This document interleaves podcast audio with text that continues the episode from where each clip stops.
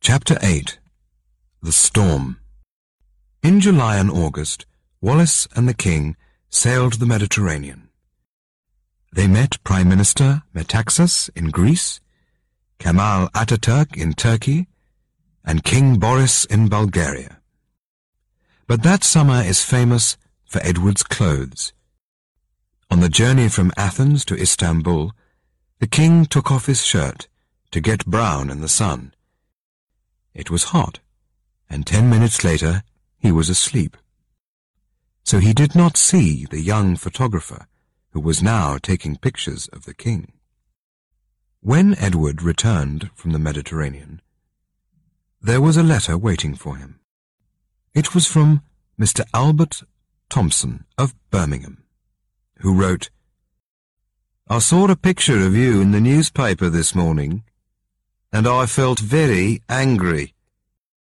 I have never seen a king dressed as badly as you were.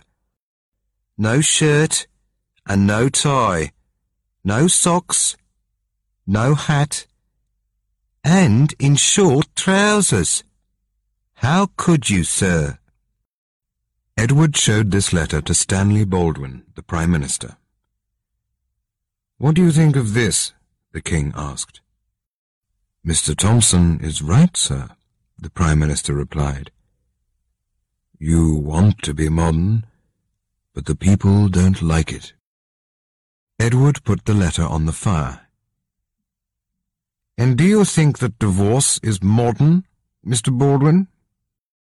The Prime Minister sat down. Yes, sir, he began. I've read about this Mrs. Simpson. She has two husbands still alive. And you must understand what that means, sir. She cannot marry a king. But I cannot live without her, Edward said. Then, sir, the Prime Minister replied, I can see there's a storm coming. I have talked to your family, and to Archbishop Lang. And we will not have this woman as our queen.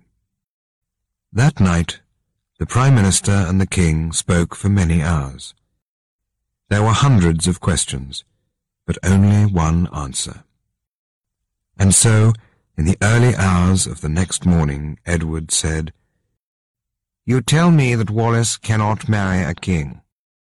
So there is only one thing that I can do. I will give the crown to my brother and leave England. I must follow my heart. You tell me that it's a crime to fall in love. You tell me that it's wrong to be happy. How strange this country is. An hour later, Edward telephoned Wallis. The Prime Minister says that a storm is coming, Edward said. So I want you to go away. Wallis packed her bags and left for France. Then Edward went to see his mother. It was a sad, strange, and angry meeting. Do you know what you are doing? the Queen asked. Look out of that window. Outside this palace, there are four hundred million people who call you king. They need you. And you will leave all this for Mrs. Simpson? Yes, mother, I will. I'm in love. Love? Queen Mary shouted. You're a king. You must love your country first. But I'm also a man, Edward said softly. And there's nothing that I can do. That afternoon the king telephoned Winston Churchill, one of his closest friends. I have some sad news, Edward began.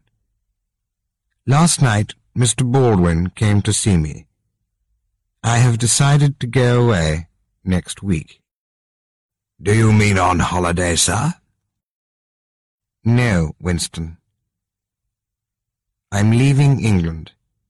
I'm never coming back. George will be king. But that's not right, sir. You're a free man. You must stand and fight. No, the king said. I have seen war, and it's a terrible thing. I don't want to fight again. But the people love you, and they want Wallis to be queen. Perhaps they do, Edward replied. But she cannot be queen. My enemies are stronger than I am. I am just a sailor. And when the winds change, the sea moves, and it takes my boat away.